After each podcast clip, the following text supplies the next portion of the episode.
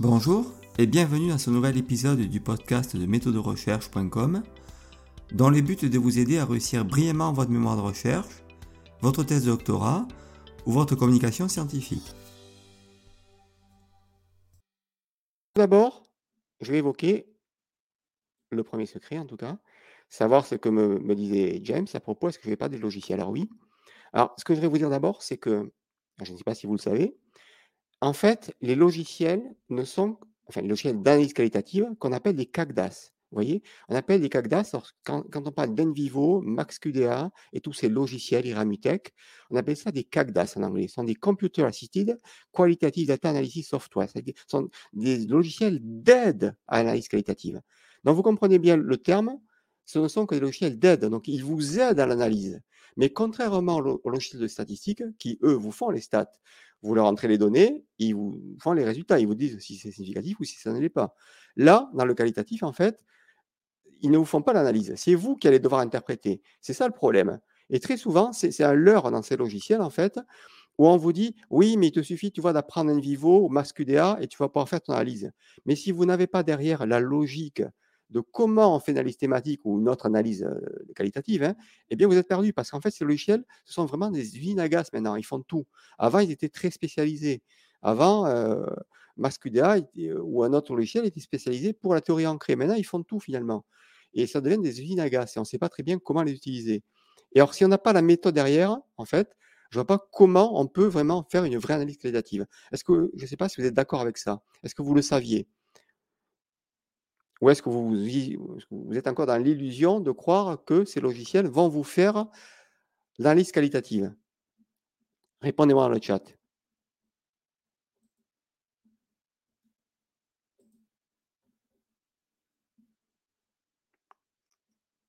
je vous laisse un petit temps parce qu'il y a un petit temps de latence.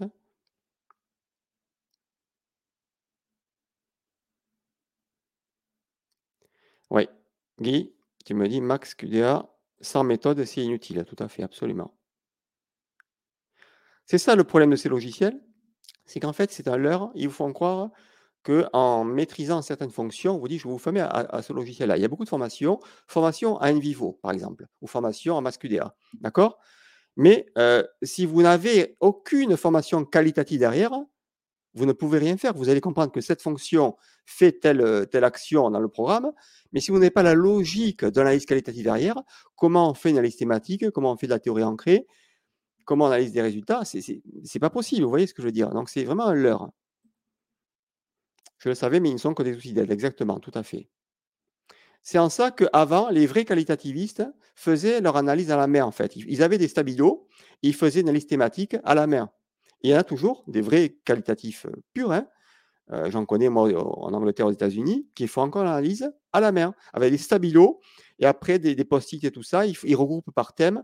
Et pour eux, le logiciel n'a pas d'utilité parce qu'ils maîtrisent, ils ont cette logique de faire une vraie analyse manuellement et qu'on pourrait qualifier même de réflexive parce qu'on se dit, ouais, mais j'ai le logiciel qui va m'aider, donc je n'aurai pas à réfléchir. Eh bien, c'est faux. Plus vous avez un outil, et plus vous devez réfléchir. Donc, ça n'empêche pas la réflexion, voyez. Et comme je vous le disais, c'est pas le logiciel qui va vous faire l'analyse. Dans le quanti, c'est vrai, ce sont les logiciels de stats qui vous font les, résultats, SPSS, R, euh, Jamovi et tout ça, ils vous donnent le résultat. Et puis c'est bon. Vous avez le résultat, il vous dit c'est significatif ou si ce n'est pas significatif. Là, il ne vous dit rien. C'est à vous à faire toutes les opérations de traitement, de catégorisation, d'interprétation. Et après, bien sûr, vous avez cette phase après finale d'élaboration et d'écriture. Parce que réaliser une qualitative, c'est surtout une écriture, c'est raconter une histoire. Comment les thèmes reflètent et d'ailleurs, très souvent, on dit, euh, à tort, hein, dans le Cali, les thèmes émergent de l'analyse qualitative. Mais c'est fou, en fait. Ils n'émergent pas d'eux-mêmes. C'est vous, en tant que chercheur, qui faites émerger les thèmes. C'est vous qui les repérez et les mettez en lumière. Mais jamais ils n'apparaissent, ils n'émergent d'eux-mêmes. D'accord? C'est pas. C'est pas ça, l'analyse qualitative. Et souvent, on fait croire, oui, les thèmes émergent. Certains thèmes ont émergé. Non, c'est vous qui les faites émerger. C'est vous qui donnez telle attribution à tel thème. voyez C'est vous qui allez le décrire. C'est vous qui allez l'illustrer après avec des cotes, avec des cotations, avec des citations. voyez C'est comme ça qu'on appuie, que ça reflète bien le thème. voyez Et ça, c'est pas évident à comprendre. Ouais. Cette logique n'est pas enseignée, les livres. Oui. C'est vrai que même les livres ne sont pas pratiques. Moi, j'ai beaucoup de livres de, sur le qualitatif, mais ils ne sont que théoriques en fait. Ils ne montrent pas comment on fait une analyse qualitative. C'est embêtant, tous ces livres qui sont purement théoriques, qui disent une théorie, qui enseignent des choses, mais on ressort frustré parce que, voilà, on, ne sait toujours pas faire cette fameuse analyse qualitative. Elle est pas, ils ne sont pas pratico-pratiques. C'est ça qui est problématique. Alors John me dit non, je ne savais pas. Mais dans la part, vous venez de donner. Ouais. Eh oui. Donc ce ne sont que des outils d'aide, exactement, dit euh, Laurent. Ouais. Donc, comme je vous le disais, ces logiciels ne doivent pas empêcher, en tout cas, de vous former d'abord en analyse qualitative. Après, que vous utilisiez ou pas un logiciel, libre à vous, d'accord? Mais ça demande une phase d'apprentissage, mais surtout pour moi, ça demande de connaître d'abord, initialement, les bases du qualitatif, à la fois les bases du protocole, comment on fait une recherche, comment on l'amène euh, sur le terrain avec un guide d'entretien semi-directif, et après, bien sûr, comment on code les données, qu'est-ce qu'on en fait, comment on catégorise, comment on crée des thématiques, tout ça, c'est pas le chef qui va vous le dire. Il va vous aider à le faire. Alors, je dirais qu'il va vous aider principalement dans une démarche qui sera plutôt déductive. Par exemple, si vous empruntez une démarche catégorielle, vous avez déjà vos codes a priori et vous allez les repérer dans le corpus, il va compter les occurrences. Là, c'est, là, c'est vraiment très utile. Mais si c'est vraiment une démarche purement inductive, comme euh, on disait euh, tout à l'heure, euh, c'est ce qui est le cas dans la théorie ancrée. la théorie ancrée, c'est partir des données du terrain, au plus bas du terrain, sans a priori théorique, pour créer une théorie. Donc, le but, c'est de créer une théorie. Donc, on n'a pas de, calage théorique initial. voyez? Et donc là, principalement, ces logiciels vont être d'une moindre utilité, parce que les codes seront plutôt inductifs. C'est ce qu'on appelle des codes in vivo, qui sont créés à la volée. Donc, ces logiciels sont plutôt faits quand même pour une approche à la base, hein, plutôt déductive, pour pouvoir compter les occurrences. Ils vont vous dire, oui, dans cette thématique, il y a eu 130 occurrences. Dans celle-là, il n'y a eu que 73. Voyez Et très souvent, c'est un leurre parce que même en comptant les occurrences, ce n'est pas en principe le nombre d'occurrences qui reflète la prégnance d'un thème. Voyez très souvent, on croit, souvent les quantitativistes croient que c'est le nombre d'occurrences qui va euh, dire la richesse d'un thème, mais bien c'est faux dans le qualitatif. C'est pas le nombre d'occurrences, c'est pas parce que le thème est apparu plusieurs fois dans le corpus que justement il est encore plus prégnant que, le serait un autre thème. C'est faux ça. C'est un leurre aussi. Voyez Tout ça ce sont des, des fausses croyances. Je voudrais que vous mettiez en tête en tout cas. Donc ça nécessite d'apprendre vraiment la démarche qualitative. D'accord? Voilà. Voilà ce que je vais vous dire par rapport à ça. Donc, vous vous répétez des questions par rapport à ça, mais en tout cas, c'est pour moi un premier point important à voir. D'accord? Cette idée que les logiciels ne sont que, en tout cas pour, le, pour, les statistiques, ils vous font le travail. Mais pour le qualitatif, quel que soit le programme, c'est vous qui êtes à la, barre et c'est vous qui devez mener votre recherche. Ils ne sont là qu'en tant qu'un outil d'aide, d'aide à l'analyse. D'accord? Non, exactement. Mais donc, il faudrait, euh, voilà, parce qu'il y en a, je vois dans les recherches, très souvent, ils disent oui, ce thème-là a eu 200 occurrences, celui-là en avait 70, donc il est plus prégnant. Mais c'est faux. C'est faux parce que très souvent, le nombre d'occurrences, il est parfois compté au sein d'une même personne. Et si elle dit 40 fois la même chose, on va compter parfois 40 fois la même chose. voyez? Donc, ce n'est pas, pas ça qui reflète un thème. C'est faux. Donc, attention à ça. Ce n'est pas le nombre d'occurrences. Donc, je vais passer à autre chose. Maintenant, je vais vous dire également alors dans la continuité de ce que j'ai pu dire, hein, c'est que là, je vais parler maintenant d'analyse thématique réflexive, entre guillemets, d'accord Analyse thématique. Alors, il faut savoir que, je ne l'ai pas défini, mais l'analyse thématique, elle fait partie de ce qu'on appelle l'analyse de contenu. Il y a plusieurs, il y a plusieurs types d'analyse de contenu. Il y a l'analyse de contenu traditionnelle qui est plutôt quantitative, où on va compter les occurrences, vous voyez. Là, c'est vraiment le but. L'analyse de contenu, c'est on compte les occurrences et après, on fait un mixte, mais on ne cherche pas les thèmes on ne recherche pas les patterns, les répétitions dans le discours. Hein. On cherche uniquement les occurrences. C'est une analyse de contenu quantitative. Par contre, l'analyse thématique réflexive, elle est, elle est vraiment flexible parce qu'elle mène à la fois du déductif, de l'inductif ou les deux. Elle peut être à la fois les deux. On peut d'abord démarrer par une approche déductive, puis après partir vers une approche plutôt inductive. Si on n'a pas trouvé les thèmes, s'il ne reflétait pas les thèmes, eh bien on va partir vers une approche de codage in vivo par la suite. D'accord? C'est vraiment euh, une, démarche qui est flexible. Et pour répondre à ta question maintenant, Guy, tu me disais tout à l'heure, oui, mais quelle est la différence avec la théorie ancrée? Alors, la théorie ancrée est également ce que j'appelle moi l'IPA, ce qu'on appelle l'analyse phénoménologique interprétative, IPA en anglais. Elles sont basées sur une philosophie. Il y a un courant philosophique derrière. Voyez? C'est ça le truc. Il y a cette idée philosophique que dans euh, la théorie ancrée, le but, c'est vraiment de créer une théorie. Donc, on n'a pas de, théorie initiale, on n'a pas, en tout cas, on n'a pas d'a priori théorique et on va créer une théorie. Donc, on il y a cette philosophie-là. On part des données les plus, les plus ancrées dans le terrain. C'est pour ça qu'on appelle théorie ancrée. On part des données les plus basses pour remonter vers la théorie. Dans l'analyse phénoménologique interprétative, il y a la philosophie de quoi, à votre avis? Qu'est-ce qui est derrière, à votre avis? Quel est le courant philosophique qui se cache derrière? Dans ce qu'on appelle l'IPA. Il y a le mot dedans. Dites-le moi dans le chat. Je voudrais que vous le trouviez vous-même.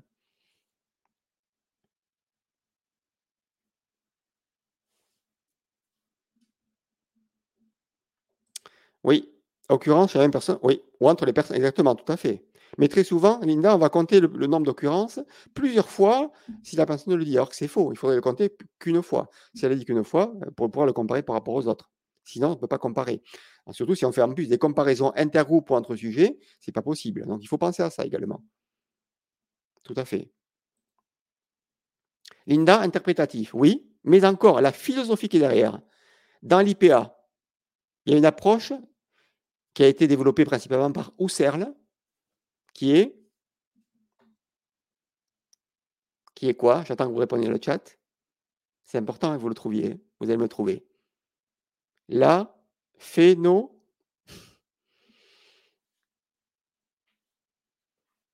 la phénoménologie. Voilà, c'est une philosophie qui, qui, relate, qui relate, en fait, qui reflète le vécu subjectif, comment les individus vivent leur vie. C'est l'expérience du vécu, l'expérience, exactement, tout à fait, ouais, c'est ça. C'est comment les individus perçoivent-ils les choses, comment ils vivent les choses, le vécu subjectif des personnes. C'est pour ça qu'on est souvent, quand on étudie la qualité de vie des gens, on est souvent, on va étudier le vécu subjectif, comment ils perçoivent leur vie, comment ils vivent leur vie, quel est le vécu subjectif des personnes. Et donc, vous voyez que tout ça, c'est emprunté d'une philosophie derrière puisqu'il y a cette, cette, philosophie qui est prégnante, la phénologie. Hein, d'accord? Ou alors dans la théorie ancrée, le fait qu'il n'y a pas d'a priori théorique et on parle des données les plus, les plus basses du terrain, hein, on reste aux faits pour pouvoir théoriser par la suite, puisque le but c'est de créer une théorie. Ce n'est pas le cas en tout cas euh, thématique, puisque là, on est dans une approche complètement athéorique. Qu'est-ce que c'est qu'athéorique? Dites-moi dans le chat, qu'est-ce que vous entendez par athéorique?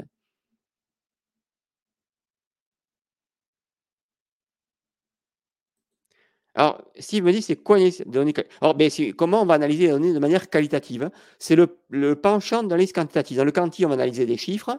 Là, on va plutôt analyser des données, des textes, ou alors des. aussi, dans le qualitatif, on peut aussi analyser aussi des images, également des discours audio. Hein. Là, on va analyser plutôt des textes dans le qualitatif, principalement. Hein.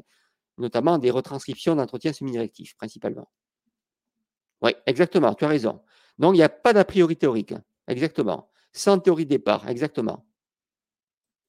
Alors vous allez me dire, oui, mais Christophe, c'est très bien, mais ça a du pour et du contre. Parce que souvent, je vous dis, c'est bien d'avoir une théorie, mais parfois, c'est bien de ne pas en avoir.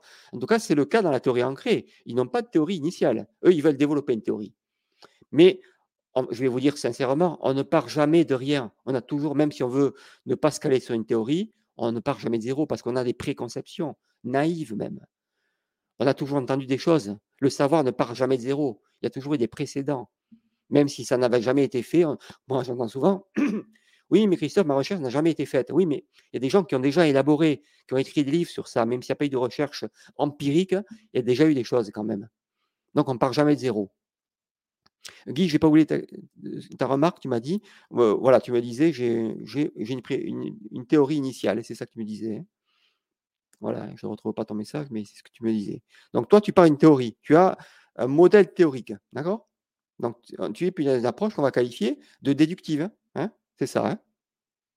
Est-ce que j'ai répondu à votre question, Steve? C'est comment on mène une analyse, c'est comment on va analyser les données qualitativement. Il y a plusieurs méthodes d'analyse de données. C'est un peu comme les statistiques. Hein. Il y a plusieurs méthodes quantitatives. Là, il y a plusieurs méthodes. C'est, comme je disais, l'analyse en théorie ancrée, qui a ses process. Alors, la théorie ancrée, c'est compliqué parce qu'il y a trois méthodes oui, où le but, c'est de théoriser.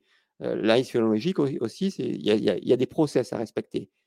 Mais l'analyse thématique euh, réflexive, elle est plutôt ouverte, elle est athéorique. Elle, peut être, elle est, je vais la qualifier de flexible dans le sens où elle peut être à la fois euh, inductive, déductive ou les deux à la fois. D'accord? C'est en ça que ça fait sa souplesse. Mais il n'y a pas d'assise philosophique. Méthodologique derrière. D'accord? Est-ce que ça répond à vos questions?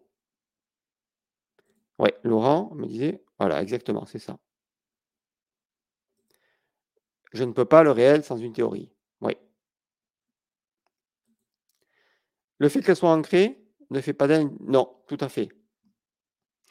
Euh, oui, mais le mot ancré, Linda, en fait, il vient de, grounded en anglais, enraciné. Alors, qu'est-ce qu'il voulait dire d'enraciné? Ça veut dire au plus près des données du terrain, en bas. Parce que le but, c'est une démarche d'avoir une démarche bottom-up. On part du bas vers le haut pour théoriser. Le but, c'est pas avoir l'a priori de partir de ce, des faits, de ce que disent les sujets. Euh, c'est que ça qu'on appelle la théorie ancrée, enracinée. Exactement.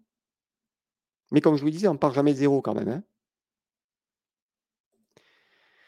Comment peut-on oh là, votre question est beaucoup trop large. En tout cas, ben, comment on met une analyse qualitative En tout cas, c'est ce que moi j'enseigne dans ma formation. Si vous voulez la rejoindre tout à l'heure, voilà, il y a plusieurs théories. En tout cas, moi, je vous enseignerai l'analyse thématique, qui est une forme d'analyse qualitative, qui n'est pas la seule en tout cas, mais euh, qui est en tout cas la plus utilisée dans monde de la recherche, parce que le reste demande une formation de plusieurs années parfois, donc vous n'avez pas le temps. Ok, merci, me dit Linda. Phénoménologie, exactement, tout à fait. vous avez bien compris un petit peu cette démarche de la flexibilité, en tout cas, de, de la l'analyse thématique par rapport aux autres. Euh, dans le sens où, je dirais, pour résumer, que l'analyse thématique, qu'elle soit réflexive ou pas, c'est une méthode. Alors que les deux autres seraient plutôt des méthodologies. Pourquoi? Parce que les méthodologies sont toujours empreintes de philosophie derrière. Alors que la méthode, c'est une méthode, c'est un outil hein, pour servir l'objectif de la recherche. OK Alors maintenant, je voudrais vous, dire par rapport à ça, voilà. En fait, ce qui est important, c'est que dans une recherche, il faut toujours démontrer les critères de validité. Dans le quantitatif, vous n'avez pas besoin de, montrer les critères de, validité parce que c'est le logiciel de statistique qui va vous dire c'est significatif ou si ça ne l'est pas. Il va vous dire P inférieur à 0.05, eh bien c'est significatif. Mais on ne va pas aller au-delà. Il n'y aura pas à prouver au-delà. Par contre, dans le qualitatif, comme c'est très subjectif et interprétatif, il va falloir montrer à la fois quatre critères. Tout d'abord, la crédibilité. Ensuite, la transférabilité.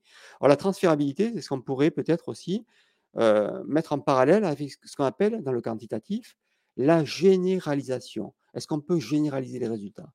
Dans le qualitatif, on va plutôt dire est-ce que les résultats sont transférables dans un autre contexte que le nôtre hein?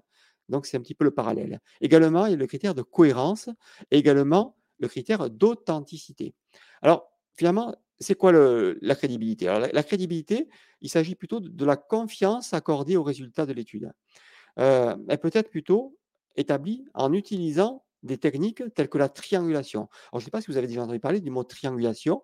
Il peut y avoir une triangulation méthodologique. Également, on peut trianguler les résultats avec plusieurs codeurs, plusieurs personnes qui, qui, sont censées voir la même chose. Euh, également, des sources de données peut-être différentes.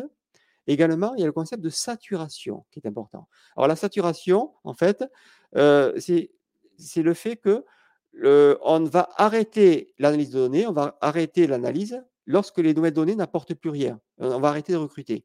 Et c'est un concept qui a principalement, principalement, été élaboré par la théorie ancrée, mais qu'on utilise quand même dans tout, dans tout ce qui est dans toutes les méthodes qualitatives, on parler de saturation. C'est-à-dire que quand les nouvelles données n'apportent plus rien, on arrête euh, de mettre, de remplir de, le, transcript. Hein, on arrête là. Donc ça n'apporte plus rien. Donc ça ne vaut plus le coup de, recruter de nouveaux sujets. Parce qu'en fait, dans la théorie ancrée, il faut se rendre compte que c'est différent de tous les autres formalismes. Parce qu'en théorie ancrée, on part avec un guide d'entretien, mais qu'on va enrichir tous les soirs et qu'on va modifier tous les soirs et on va interroger de nouveaux sujets le lendemain avec un nouveau guide d'entretien. Parce que c'est constamment une comparaison constante, d'accord, qui n'a pas lieu dans les autres méthodes. C'est pour ça qu'on parle de saturation des données, dans le sens où là, on s'est rendu compte que si un jour, un soir, on, rentre, on rentre du terrain, on, analyse nos données, parce que dans cette formule, on va analyser les données au fur et à mesure. Et on se rend compte que les nouvelles données du jour n'apportent plus rien. C'est ça qu'on appelle la saturation théorique. Il faut montrer justement qu'on l'a atteinte. Sinon, c'est pas c'est pas une forme de validité sinon, d'accord? Je sais pas si vous comprenez un petit peu cette, cette, ce concept de et pour moi c'est important en tout cas, hein, que vous compreniez ce concept de saturation, ok? Alors la transférabilité, il s'agit plutôt de la possibilité de transférer les résultats, comme je vous l'ai dit, à d'autres contextes, hein, d'accord? Et la cohérence, c'est plutôt la cohérence et la fiabilité des résultats obtenus. Alors, ça peut être établi justement en utilisant plutôt des techniques que je vous ai décrites, hein, donc la, saturation théorique, donc. Et, ensuite, il y a l'authenticité. Est-ce que les résultats sont authentiques? Alors là, il va s'agir de l'expression fidèle et respectueuse des expériences vécues. Est-ce que moi, ce que j'ai analysé reflète le, transcript, euh, tout, ce que m'ont dit les sujets finalement? Voyez? Donc, ça peut être établi justement avec une attention particulière à l'éthique de la recherche. Hein. Ça, c'est important. Et également, la confiance que vous avez pu établir avec les sujets. Vous voyez? C'est important que vous ayez. Est-ce qu'ils vous ont accordé la confiance? Si vous n'ont pas accordé la confiance, ils ne vous ont pas tout dit. Donc, il y a eu une, retenue du discours. Moi, par exemple, quand je suis allé interroger les résidents en EHPAD, euh, ceux qui étaient bien cognitivement, ils ont retenu leur discours. Ils ne m'ont pas tout dit parce qu'ils avaient peur que je puisse redire des choses à la direction. Vous voyez? Donc, c'était important pour moi aussi de gagner leur confiance. Donc, ça se gagne avant et pas après. Vous voyez ce que je veux dire? Est-ce que si le, psychologue de, l'établissement avait mené l'entretien à ma place, est-ce que les résidents auraient dit plus de choses ou pas? Est-ce qu'ils auraient été plus ouverts? Je ne sais pas. Mais en tout cas, il y avait une certaine retenue parce que j'avais une position de chercheur. Et puis, ils avaient peur que je puisse dire des choses rapporter les choses en direction. Donc, il y a cette question de confidentialité. Alors, il y a aussi cette question de validité dans les études qualitatives. Euh, il y a ce qu'on appelle le fait d'aller montrer notre analyse à un petit nombre de sujets qu'on a interrogés pour leur dire voilà comment on a analysé les résultats, voilà ce qu'on a trouvé, est-ce que ça reflète ce que vous avez pu nous dire? Vous voyez? Et c'est comme ça aussi qu'on apporte une forme de validité en revenant auprès des sujets pas tous, bien sûr. Si on a interrogé 80, on ne va pas revenir auprès de tous en leur disant voilà mon étude, mais quelques-uns pour leur montrer nos résultats et confronter ce qu'ils ont pu dire avec notre propre analyse. C'est comme ça qu'on apporte de la validité à une étude qualitative, chose qu'on n'a pas à faire dans le quantitatif. Dans le quantitatif, c'est objectif, c'est purement scientifique. Là, comme c'est très interprétatif et que c'est relatif à l'interprétation du chercheur, on peut apporter de la validité, donc on va revenir auprès de certains sujets et leur montrer nos résultats pour apporter cette authenticité des résultats. Est-ce que ça vous parle, ce que je vous dis là? Ou je vous parle chinois? Oui, alors, euh, pour répondre à ta question, elle est récente, mais c'est l'analyse thématique qui n'est pas récente, ça, depuis des dizaines d'années. Mais la démarche réflexive, c'est une démarche qui a été apportée par Brown et Clark récemment en 2022 et qui apporte un nouvel éclairage. Donc oui, pour répondre à ta question, oui et non. L'analyse thématique n'est pas récente, mais l'analyse thématique réflexive l'est dans sa nouvelle version dans sa nouvelle modalité d'apporter de, la validité, justement. Et on apporte cette validité, justement, comme tu dis, par la réflexivité qu'on n'avait pas avant. D'accord? Donc, ça va à l'encontre un peu de l'automatisation de ce que pourrait apporter le logiciel. Vous voyez ce que je veux dire hein? C'est ça. Hein? Oui, on arrête la collecte de données. oui, exactement, dans la saturation. Exactement. Pourquoi? Parce que les nouvelles données qu'on va apporter, ne, ne, dégage plus de thème. On n'arrive plus à dégager de nouveaux thèmes. En fait, on, on, est dans une roue hamster. On tourne en rond et c'est plus la peine parce qu'on perd notre temps. On fait perdre notre temps aussi à ceux qu'on interroge. Et donc, il vaut mieux arrêter là parce que les nouvelles données n'apportent plus rien, n'apportent plus de nouvelles thématiques. C'est ça la situation, Linda. Validité interne, oui, tout à fait, exactement, Laurent, oui. Oui, oui, c'est ça, exactement. Alors non, externe, c'est plutôt la validité, est-ce qu'on peut généraliser les résultats D'accord? Euh, c'est un petit peu validité externe, c'est comment on peut, est-ce qu'on peut généraliser à d'autres contextes? Et validité interne, c'est nous, est-ce que dans notre validité, est-ce qu'on a bien analysé nos résultats D'accord? Mais ça se rejoint, bien sûr. Hein. Les deux ne sont, pas antinomiques, bien sûr. Hein. Après, lorsque j'ai un théorique, je ne peux pas répondre. Ce n'est pas possible de répondre à cette question-là, c'est trop général. Ça dépend de l'étude, ça dépend de la question de recherche, surtout. Hein c'est toujours la question de recherche qui oriente vers la méthode. Ça, je l'ai toujours dit à mes cours, hein, tous ceux qui ont suivi mes cours le savent. C'est toujours la, question de recherche finale hein, qui oriente vers la méthode. Et très souvent, c'est le verbe. C'est le verbe qui va dire comment, quelle est la méthode. Par exemple, comment les individus perçoivent-ils leur, qualité de vie? Là, on sait qu'on a une approche plutôt phénoménologique, parce que le mot percevoir oriente vers vers le, vers le vécu. Ça suit, d'accord Alors, la notion de il y a un principe dans le qualitatif, on ne cherche pas à avoir un échantillon représentatif. On va parler d'échantillons théoriques. Dans le qualitatif, on ne cherche pas à avoir un échantillon euh, représentatif. Euh, on va trouver un échantillon qui sert l'objet d'étude. C'est ce qu'on appelle échantillon théorique. Et très souvent, on va avoir des petits échantillons. Ce n'est pas la peine d'avoir un très grand nombre de sujets. Hein. D'ailleurs, dans l'approche phénoménologique, on va avoir quelques sujets, entre 3 et 5, 8 maximum. Par contre, dans la théorie ancrée et l'analyse thématique, on va avoir peut-être un peu plus de sujets, mais pas non plus des centaines. Ce n'est pas la peine. Ce n'est pas le nombre de sujets qui fait la qualité d'étude. Alors que dans le quantitatif, oui. Parce qu'il faut, dans le quantitatif, il y a cette fameuse loi euh, où il faut vraiment avoir une étude qui soit proportionnelle. D'accord? Et donc, il faut avoir un échantillon représentatif. Donc, pour ça, il faut de la puissance statistique qu'on n'a pas besoin dans le qualitatif. Parce que dans le qualitatif, en fait, nos résultats ne vaudront que pour le contexte étudié. On aura toujours du mal quand même à généraliser les résultats. C'est pour ça qu'on appelle, la démarche qualitative une approche euh, descriptive. On reste très souvent à du descriptif. On décrit des faits. D'accord? On ne cherche pas de lien de causalité. Non, c'est pas possible. Un cas unique, on ne peut pas. C'est pas possible. D'ailleurs, le cas unique, l'étude de cas, c'est dans la hiérarchie des méthodes la plus basse celle qui a le moins de poids dans tout. Hein. Il y a une hiérarchie dans les méthodes. Et l'étude de cas, justement, elle fait partie, elle est tout en bas. Et est-ce que vous savez la méthode qui a le plus de poids? Est-ce que vous croyez que c'est l'étude randomisée et contrôlée? Qu'on mène très souvent dans l'étude scientifique, par exemple, quand on fait un médicament avec un placebo, on va tester avec un groupe randomisé et contrôlé. À votre avis, quelle est la méthode la plus valide scientifiquement?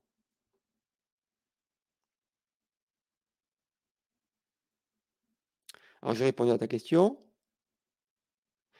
Dès qu'on voit une conversation des thèmes, pourquoi pas? Pourquoi pas? Oui. Je dirais oui. Je pense. Mais j'aime pas trop, trop le mot courbe, parce que là, on est dans du quantitatif. Et là, on est dans le qualitatif. Le qualitatif, c'est différent. On apprécie les thèmes, comme je disais, différemment. Alors, euh, la taille de l'échantillon, oui. Alors, pas, pas tant que ça dans le qualitatif. Elle est importante le quantitatif, mais euh, c'est pour ça, comme je disais, Isabelle, on, parle d'échantillonnage théorique. D'accord? Alors, très souvent, on n'a pas d'idée de l'échantillon qu'on va avoir au départ. Alors que dans le quantitatif, on est obligé de, prévoir un échantillon. Parce il faut avoir une prévision de l'échantillon. Dans le qualitatif, on parle d'échantillonnage théorique et justement, on va arrêter de recruter quand on a atteint la saturation théorique. on ne sait pas quand c'est qu'on l'aura atteint. On ne le sait que quand on a analysé les données. C'est pour ça qu'on parle d'échantillonnage théorique qui sert l'objet de l'étude.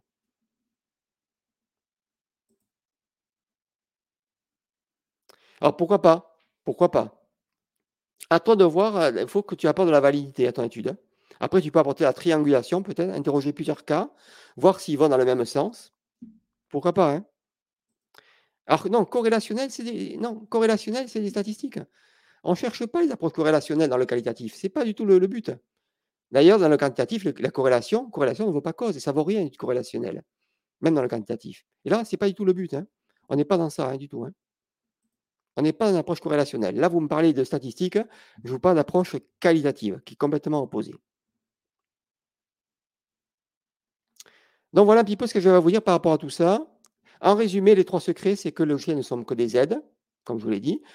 L'analyse thématique est athéorique, mais elle peut être quand même inductive, déductive ou mixte. également, il faut démontrer les critères de, de, validité. Donc, contrairement au quantitatif, il faut que vous, vous, vous apportiez, que vous prouviez votre démarche, comment vous avez mené l'étude, comme elle est subjective, interprétative, et à vous à montrer la validité que votre étude tient la route. Il y avait mon professeur qui était Kamel Gana qui me disait une bonne étude qualitative, c'est quand elle est bien faite. C'est ça. Quand elle est bien réalisée, ça vaut la peine. Sinon, c'est trop bancal, on ne vous croira pas. Et il y en a encore qui ne croient pas aux études qualitatives. Ils ne jurent que par une approche objective, quantitativiste, objectiviste. Donc voilà ce que j'avais à vous dire. Alors maintenant, euh, je voudrais vous présenter rapidement euh, le, programme que je vous propose. Moi, je compte vous former à la méthode. Je vous ai déjà fait une formation, une prépa Cali qui vous montrait le protocole. Maintenant, je vais vous montrer comment on va analyser les données. Et c'est important parce que pour moi, l'analyse thématique réflexive, c'est la meilleure méthode en tout cas pour traiter les données. Mais ça s'apprend. Parce que pour moi, la, maîtrise de la méthode va primer sur l'outil. Vous voyez, je ne vais pas vous former à un logiciel. Je ne vais pas vous dire, oui, il faut que tu te procures NVivo ou MaxQDA, que moi j'utilise. J'utilise plutôt MaxQDA. Mais c'est un leurre. Pour moi, la thématique, quand on comprend la, méthode derrière, après, on peut traiter ça ou à la mer ou avec un logiciel, quel qu'il soit. Et ce sera beaucoup plus facile. Donc, je propose cette formation qui démarrera donc dans le, 26 mai, le 26 juin, pardon, donc un peu plus d'une semaine. Mais les inscriptions se termineront le 19 juin, donc lundi 19 juin. Et sachez que je ne proposerai plus jamais après ce programme en réduction et avec un accès à Villa. Si vous prenez le programme jusqu'à vous avez jusqu'à lundi pour le faire, vous aurez un accès à vie aux mises à jour. Mais après, je ne proposerai plus jamais ce programme en réduction et il n'y aura plus d'accès à vie. Alors, je vous, présente rapidement un petit peu. Alors, ce programme est fait pour vous, bien sûr, si vous êtes étudiant ou doctorant, pour les débutants, également pour les enseignants, les formateurs et les encadrants, hein, qui peut-être vous qui souhaitez peut-être mener des recherches ou peut-être suivre les, euh, suggérer peut-être ça à vos étudiants également, également pour les personnes qui sont intéressées à cette démarche qualitative. Alors vous me connaissez, je ne vais pas me représenter. Hein, bon. Euh, alors c'est quoi l'analyse réflexive? Tu me poses la question, euh, Guy, tout à l'heure. Est-ce que c'est récent ou pas? Alors l'analyse réflexive, elle est récente parce qu'elle est issue des travaux de, de Virginia Brown et Victoria Clark, qui sont deux chercheuses, deux psychologues, qui ont amené ça dans les sciences humaines et sociales. Donc, elles ont ajouté cette, perspective réflexive, justement, qui amène de, la validité à l'étude. D'accord? Donc, c'est un courant un petit peu anglo-saxon, en tout cas, que moi, je compte un petit peu amener en France, en francophonie, et le faire découvrir. Parce que vous imaginez que toute la littérature est en anglais. Hein, d'accord? Moi, je, vais, vous vulgariser ça. Je vais vous apprendre comment mener cette démarche, en tout cas, dans les thématiques, une démarche vraiment ouverte hein, pour analyser les données. Alors, vous allez accéder à une méthode vraiment moderne et novatrice, avec, en six étapes, donc, qui est très récente, 2022. C'est une démarche vraiment polyvalente qui peut être appliquée indépendamment du logiciel, comme je vous l'ai dit. Vous allez gagner en confiance en maîtrisant une approche vraiment complète. Vous allez bénéficier d'une méthode vraiment structurée, puisque je vous ai vulgarisé ça en l'apprenant moi-même. Vous allez pouvoir pour moi, c'est important de développer aussi des compétences transversales. Parce qu'il faut que, également transférables, parce qu'elles sont à la fois transversales et transférables. C'est pas, elles vont vous servir pour votre étude, mais ça va vous servir après pour votre vie professionnelle, parce que vous pourrez analyser des données qualitatives, chose que vous, ne pouvez pas faire encore. Également, vous recevrez des, conseils et recommandations qui sont basés sur les meilleures pratiques. Également, vous allez bénéficier d'une approche vraiment avec des cas concrets. D'accord? Pour moi, ce n'est euh, pas une formation théorique, c'est une formation pratique. Et surtout, elle est, pourquoi elle est pratique? Parce que figurez-vous que j'ai déjà mené, moi, j'ai déjà mené une étude qualitative, mais je m'apprête à, mener une nouvelle étude, à, enfin à analyser une nouvelle étude, et ça, je compte le démarrer à partir de début juillet. Et je voudrais le faire avec vous. Je vais vous montrer comment moi, je vais analyser mes données en utilisant cette méthode particulière. Et donc, vous allez pouvoir suivre, moi, comment je vais analyser ces données-là et comment je vais écrire ma recherche pour après la soumettre à une revue internationale. D'accord? Donc vous allez voir un petit peu comment moi je mène l'étude, donc ça sera du pratico-pratique là. Hein. C'est ça, je vous l'offre en bonus en tout cas. Pendant un mois et demi, vous pourrez suivre un peu ma démarche, comment je rédige moi mon analyse qualitative réflexive. D'accord? Et après, je vous offre également deux autres bonus qui sont moindres, hein, mais considérez le bonus premier là comme étant une offre vraiment inestimable de pouvoir me suivre et je vous montrerai pas à pas comment moi j'ai analysé mes données, ma réflexion, mes interrogations, mes doutes, comment j'ai pu avancer, comment j'ai nourri ma recherche et après, vous pourrez la reproduire peut-être pour vous. D'accord? Alors, le programme est en 10 étapes, sachant que euh, ce programme sera déroulé tous les 5 jours avec des vidéos. D'accord? Ce ne sera pas une formation en direct, comme j'ai pu faire pour la prépa Cali. Là, ce sera une démarche asynchrone, avec des vidéos tous les 5 jours, entre le 26 juin, je crois, et le 10 août. D'accord? Mais après, vous pourrez suivre la formation quand vous le voulez et quand vous le pourrez, puisqu'elle restera en ligne. D'accord? Également, vous un accès à deux séances de questions-réponses avec moi, un groupe WhatsApp et un accès à vie, comme j'ai pu vous le dire. Vous aurez également une attestation de participation de 15 heures. Donc, je vous offrirai 15 heures de participation à faire valoir. Également, vous avez 15 jours pour essayer. Libre à vous après de vous délire. Et en me disant, ça ne me correspond pas, eh je demande le remboursement. Mais comme je vous l'ai dit, en tout cas, euh, pour le moment, elle est à 57 euros. Mais après, elle repassera à 147 euros. Et comme je vous l'ai dit, je ne reproposerai plus jamais ce programme à un tarif promotionnel et surtout plus jamais un accès à vie et aux mises à jour. Comme je vous l'ai dit, certains sont au courant, je passerai après un modèle par abonnement et ces formations seront glissées dans un abonnement et voilà, chaque mois il y aura un abonnement et lorsque vous quitterez l'abonnement, vous, perdrez les formations. D'accord? Sauf si vous prenez cette formation maintenant. Voilà, vous avez en tout cas jusqu'au 19 juin, euh, donc lundi prochain, pour y souscrire. Et voilà, j'espère que vous me rejoindrez je n'en doute pas. Certains l'ont fait. Là, je sais que vous êtes euh, pas mal ce soir déjà à me suivre. Vous avez déjà rejoint la formation. Merci beaucoup. Hein. C'est vraiment gratitude. Et je vais répondre à vos questions maintenant, que ce soit sur la formation ou, ou autre. N'hésitez pas à me poser vos questions. Je vais y répondre. En tout cas, euh, oui, ce que je voudrais vous dire, c'est que pour euh, rejoindre la formation, vous devez cliquer sur le lien Juste en bas, dans la description, vous avez euh, le lien qui est, hop, je vous les mets là, bit.ly slash anateref. Alors, pour y aller, vous le voyez le lien en bas? Est-ce que vous le voyez? Voilà, je vous le mets. Vous l'avez également dans la description. Hein. Je vous le colle, je vous le copie-colle dans le chat. Si vous voulez aller voir la page de vente, mais je pense que beaucoup d'entre vous l'avez vu. Là, il y a la page de présentation. Je vous propose une page de présentation. Vous irez voir un petit peu toute la démarche. Je vais un petit peu plus loin dans ce que j'ai pu présenter là. À voir. Alors, je vous mets le lien aussi. Hop. Voilà. Vous l'avez là, le lien, d'accord? Voilà. Alors, je vais revenir aux questions parce que vous avez m'avez posé des questions. Alors, je reviens dans les commentaires. Alors, il y a beaucoup de questions. On m'avait, euh, oh là là. Alors, méthode randomisée.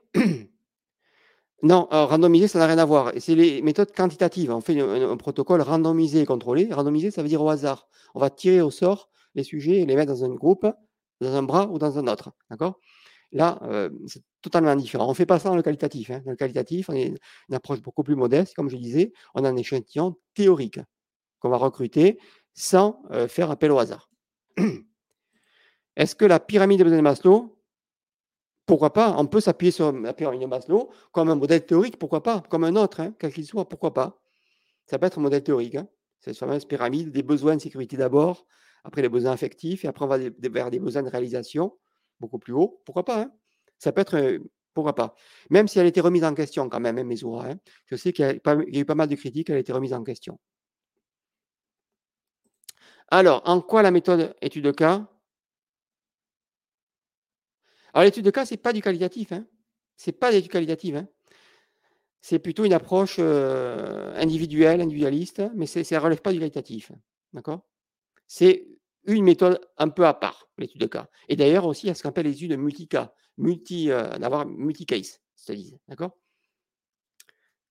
Et en tout cas, les études de cas, c'est le plus bas de la hiérarchie. Hein. donc, c'est très difficile après à prouver la validité de l'étude. Parce qu'on cherche la richesse du contenu et pas à généraliser. C'est pour ça qu'on a. Dans, les méthodes quantitatives, il nous faut une puissance statistique. Il nous faut beaucoup de sujets pour que les statistiques euh, soient euh, significatives. C'est pour ça qu'on demande beaucoup de sujets dans les stats. Il faut des centaines, voire des milliers de sujets dans les grosses études. Dans le qualitatif, on n'a pas besoin de ça parce qu'on cherche le vécu subjectif. On cherche à décrire les choses. On ne cherche pas non plus à généraliser. Donc, on, préfère avoir accès à peu de personnes, mais en profondeur. Chose qu'on ne fait pas dans le, dans quantitatif. Dans le qualitatif, on va en profondeur, on va voir le vécu des gens, comment ils vivent leur vie, quels sont leurs vécus subjectifs. voyez? C'est pour ça qu'on n'a pas besoin de, beaucoup de personnes. Alors, de transcription, il y a Scribe, il y en a beaucoup, hein, mais là aussi, ils ne nous font pas la, transcription automatiquement. C'est toujours vous qui devez la faire. Mais il commence à y avoir des logiciels d'intelligence artificielle qui commencent à mieux comprendre le langage, mais ils font beaucoup d'erreurs. Donc, je vous conseille en tout cas de, transcrire vous-même en ralentissant le débit euh, discours et en tapant. Et également, ce que je vous conseille, c'est de le faire vous-même, parce qu'on a tendance aussi à vouloir déléguer parfois. Quand on a un peu d'argent, on se dit, oh, je vais faire appel à des, à télésecrétaires. Elles vont me retranscrire les entretiens. Mais non, c'est faux. Pourquoi? Parce que la première phase de l'analyse qualitative, c'est, je vous l'apprendrai, c'est ce qu'on appelle la phase de familiarisation. On va se familiariser avec le contenu. Et vous imaginez bien que si vous le retranscrivez vous-même, vous allez vous familiariser avec lui, avec ce contenu-là. Donc, ce sera beaucoup plus facile. Par contre, si vous le déléguez, eh bien, ce contenu sera nouveau pour vous. Vous aurez du mal à vous imprégner. D'accord? Et quand vous le transcrivez vous-même, le passer de l'audio hein, euh, à l'écrit, parce que pour faire une analyse qualitative, il faut faire une transcription. On passe de l'audio, des audios, vous avez enregistré au dictaphone, à l'écrit. D'accord? Et c'est ça, après, on finalise sur l'écrit. Hein. on va coder après de manière euh, avec un codage. OK? Mais je vous invite à faire vous-même votre transcription pour vous familiariser avec le contenu. Ça sera beaucoup plus facile. Hein, d'accord? Euh, ben oui, euh, Transcribe. Euh, après, il y a Envivo et Mascudar qui sont des logiciels d'aide à l'analyse qualitative. Hein. mais ils ne nous font pas l'analyse, ils nous font pas la transcription automatiquement. D'accord? C'est toujours des logiciels d'aide. Il y a Scribe, Express Scribe, il y en a beaucoup, hein, il y en a énormément. Pourquoi? Parce que c'est une méthode simple, euh, qui ne dépend pas d'une théorie, qui est souple, qui est flexible et qui n'est pas trop difficile à apprendre. Voilà pourquoi. Et sur laquelle on ne peut pas faire n'importe quoi, mais qui, demande quand même un peu d'étude. Donc pour moi, ça vaut la peine. Alors moi, j'utilise un logiciel qui s'appelle MaxQDA, MaxQDA, M-A-X-Q-D-A. Alors Max et QDA, Quantitative Data Analysis, c'est un peu l'équivalent de NVivo. NVivo est beaucoup plus connu. Max QDA, c'est un peu le concurrent d'NVivo. Mais ils font tous à peu près la même chose. Mais le problème, c'est que ces logiciels un peu sont devenus des usines à gaz. Si on ne comprend pas la démarche de l'analyse qualitative, eh bien, vous n'arriverez jamais à faire quoi que ce soit parce qu'il y, a des menus partout. Quand on ne maîtrise pas, et on vous fait croire qu'en maîtrisant les fonctions d'un programme, vous allez faire l'analyse qualitative. Mais c'est faux, en fait. Il faut d'abord vous compreniez la démarche qualitative et après, ce sera beaucoup plus facile de vous approprier le programme si vous souhaitez le faire. Mais rien ne vous empêche après de faire aussi une analyse à la main. D'accord? Oui. Oui, il y a MassQDA, NVivo, euh, il y en a beaucoup. Hein.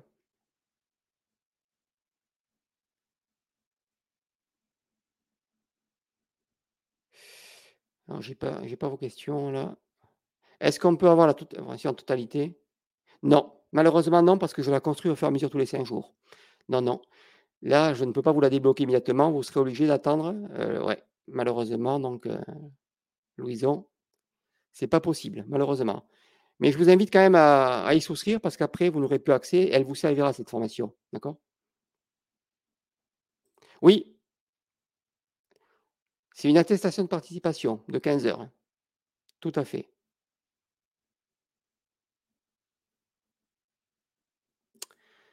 Alors, oui, tout à fait. Mais il faut que ce soit une étude mixte. Mais il faut pouvoir la justifier. Et ce n'est pas évident. ne faites pas du mixte si vous ne maîtrisez pas le mixte. Parce que le mixte, comme dans ma formation, j'ai fait une formation sur le mixte, il faut maîtriser à la fois la démarche quantitative et la démarche qualitative ça ne s'invente pas. D'accord? On ne fait pas du mixte à la fin pour mixer le tout et faire n'importe quoi. Ça demande un protocole, un design d'études mixtes qui soit convergent, euh, séquentiel exploratoire ou séquentiel explicatoire. Donc, ça demande quand même d'avoir un modèle théorique derrière, un modèle euh, mixte aussi derrière, avec des questions mixtes. Donc, ça ne se fait pas comme ça. Oui. Oui, exactement oui, Laurent, tu as raison dans ce que tu dis. C'est souvent les gens qui ont une démarche plutôt humaniste, on va dire, euh, euh, alors que les, objectivistes, les purs, scientifiques, voient que dans les statistiques, ils dénigrent d'ailleurs le, qualitatif. Donc, tout à fait, ça correspond à plus à l'approche plutôt psychologique. Euh, tout à fait, absolument. Oui, c'est non, pas, pour Einstein ce c'est pas possible. Par monaïgramme. Atlasti, voilà, absolument. Matlasti, c'est plutôt orienté vers la théorie ancrée, d'accord? C'est plutôt. Donc, vous voyez qu'il y a des logiciels qui sont plutôt orientés épistémologiquement. Alors, Laurent? Oui, pourquoi pas? Pourquoi pas? Mais après, il faut vraiment justifier de l'intérêt. C'est avec un cas, ça peut être un sujet, une entreprise, euh, un contexte. Il faut voir ce qu'on entend par cas unique. Mais en tout cas, je déconseille de mener une, un mémoire une thèse sur un seul cas unique. En tout cas, je ne conseille pas. Pourquoi? Parce que, comme je vous dis, c'est le plus bas niveau de preuve, le cas unique. Et vous allez avoir du mal à montrer une originalité euh, scientifique dans un cas unique. Ça me paraît un peu délicat. Mais ça peut, être, ça peut faire partie d'un projet plus global. D'accord? Oui, me dit euh, Nafisa. Moi, j'ai fait en Cali l'étude de... Oui Oui, pourquoi pas? Tout est possible. Hein. Alors oui, Iramutech, en fait, tout à fait. Mais Iramutech, vous voyez bien que ce n'est pas du, qualitatif. On vous fait voir que c'est du qualitatif, mais non. Il vous fait l'analyse automatiquement parce que c'est une analyse plutôt lexicométrique. Euh, et euh, ce n'est pas ça le qualitatif. D'accord? C'est, le qualitatif quantitatif, Iramutech. OK? D'ailleurs, c'est un langage basé sur R. Moi, je vous parle du vrai qualitatif où on va coder les données, on va interpréter les données. C'est totalement différent. D'accord? Totalement différent. Est-ce que vous avez d'autres questions? Oui, absolument. Mais je crois que tu, étais inscrit à, prépa qualitatif, il me semblait.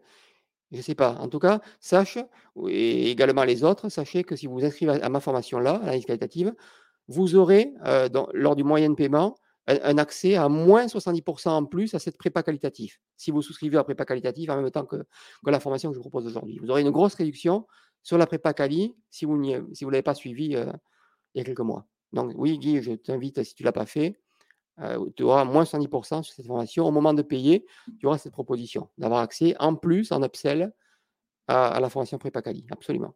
Donc, tu ne l'as pas suivi, d'accord, je crois que tu l'avais suivi. Mmh. Tout à fait. Est-ce que vous avez des questions par rapport à ça? J'espère que vous avez appris des choses au-delà de ma formation, que vous me rejoignez ou pas. Pour moi, c'était important ce soir de vous montrer un petit peu trois, points importants, en tout cas, euh, dans l'escalade. Ce n'est pas facile. Très souvent, il y en a qui se disent Ouais, mais moi, je, vais faire du quali parce que je suis nul en stats. C'est une erreur. C'est une erreur parce que c'est tout aussi difficile de faire du quali quand c'est mal fait. Il vaut mieux faire du quantitatif euh, en se faisant aider que du mauvais qualitatif, parce que du mauvais qualitatif, on en voit beaucoup, et c'est n'importe quoi. Mais ça s'apprend, mais on ne vous l'apprend pas à l'université.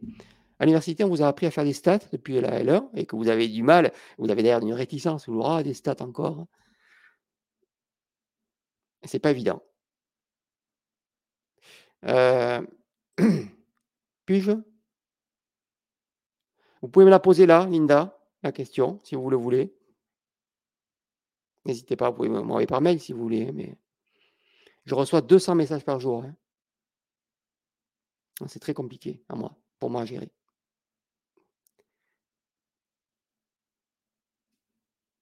Vous avez des questions? Et sinon, on va rester là. En tout cas, voilà, on était 30, 35, je pense, euh, un petit peu plus peut-être. Merci beaucoup en tout cas de votre présence. Merci d'avoir été là. Je préfère faire des webinaires un peu courts, une heure. J'espère que vous aurez appris des choses. Et surtout que ça, vous aura amené à réfléchir. C'est ça qui est important. Au-delà d'apprendre des choses, je comprends. Ouais. Euh, ouais.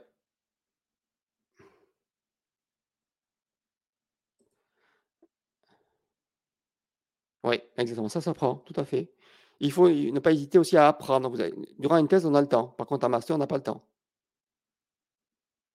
Exactement. Retranscrit à la main, qu'est-ce que tu veux dire hein? De toute façon, la retranscription, on est obligé de la faire hein, au clavier. Donc, euh, en ralentissant le discours, les logiciels qui permettent de ralentir, Express, Scribe permet de ralentir. Il y en a qui le font automatiquement avec des pédales ou ils permettent de revenir 15 secondes avant. En tout cas, il y a des logiciels d'aide justement à la retranscription pour, euh, comme je dis, ça permet de se familiariser avec le corpus. Ne déléguez pas cette phase de, retranscription surtout. Hein. Il y a, je fais des entretiens, me dit. Eh oui, parce que vous n'êtes pas formé. Et formez-vous. Il y a de analyse qualitative. Parce que maintenant, vous avez vos entretiens, vous ne savez pas comment faire. Il faut vous former à l'analyse qualitative. Il n'y a pas de secret. Ça ne s'invente pas. Et très souvent, on se rend compte, c'est quand on a fait nos entretiens, c'est trop tard. Il faut se poser la question avant, avant de les mener. Comment je vais analyser mes entretiens? Il faut que je me forme avant. C'est une question à vous poser. Voilà. Voilà les amis.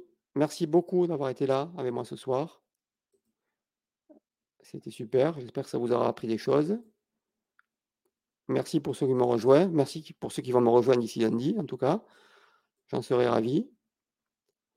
Et on se retrouve, j'espère très bientôt. En tout cas, je vous souhaite une très bonne continuation, une très belle fin d'année universitaire, un très bel été. Reposez-vous aussi. C'est important de se reposer pour mieux repartir. C'est important. On finit tous un peu fatigués. Je vous dis à très bientôt. Prenez bien soin de vous. Et à très bientôt. Voilà, c'est terminé pour aujourd'hui. Et je vous remercie de votre écoute. Je vous invite à venir visiter mon blog méthodorecherche.com, tout attaché et au singulier. Je vous dis à très bientôt pour un nouvel épisode de Méthode de Recherche. A très vite.